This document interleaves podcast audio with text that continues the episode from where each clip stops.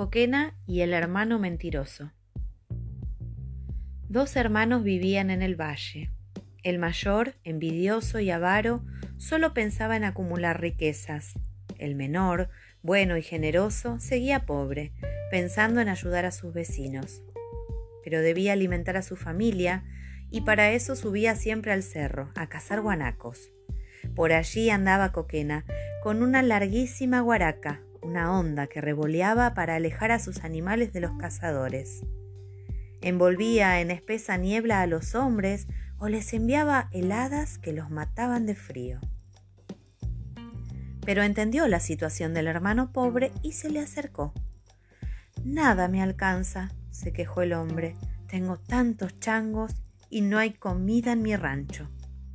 Detrás de aquel cerro, lo interrumpió Coquena, te espera una llama con alforjas llenas.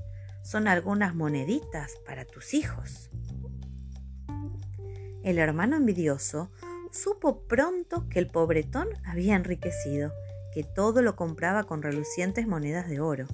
En su ranchito no faltaban alimento, ni abrigo, ni juguetes para sus changos, y lo acosó a preguntas hasta que supo la verdad.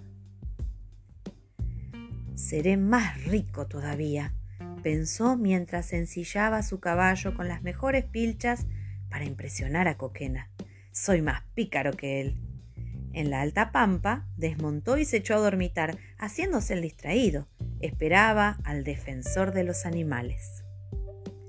Este había divisado desde lejos la plata de los estribos que brillaba al sol de la montaña. ¿Qué busca mi amigo? le preguntó acercándose. Nunca lo había visto por el cerro. Y el rico mintió.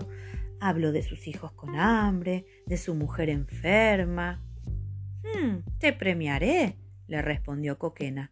Con esta rosa y este clavel todos te conocerán. El protector de la vida silvestre le dio dos golpecitos en la frente y desapareció. Y el mentiroso comprendió.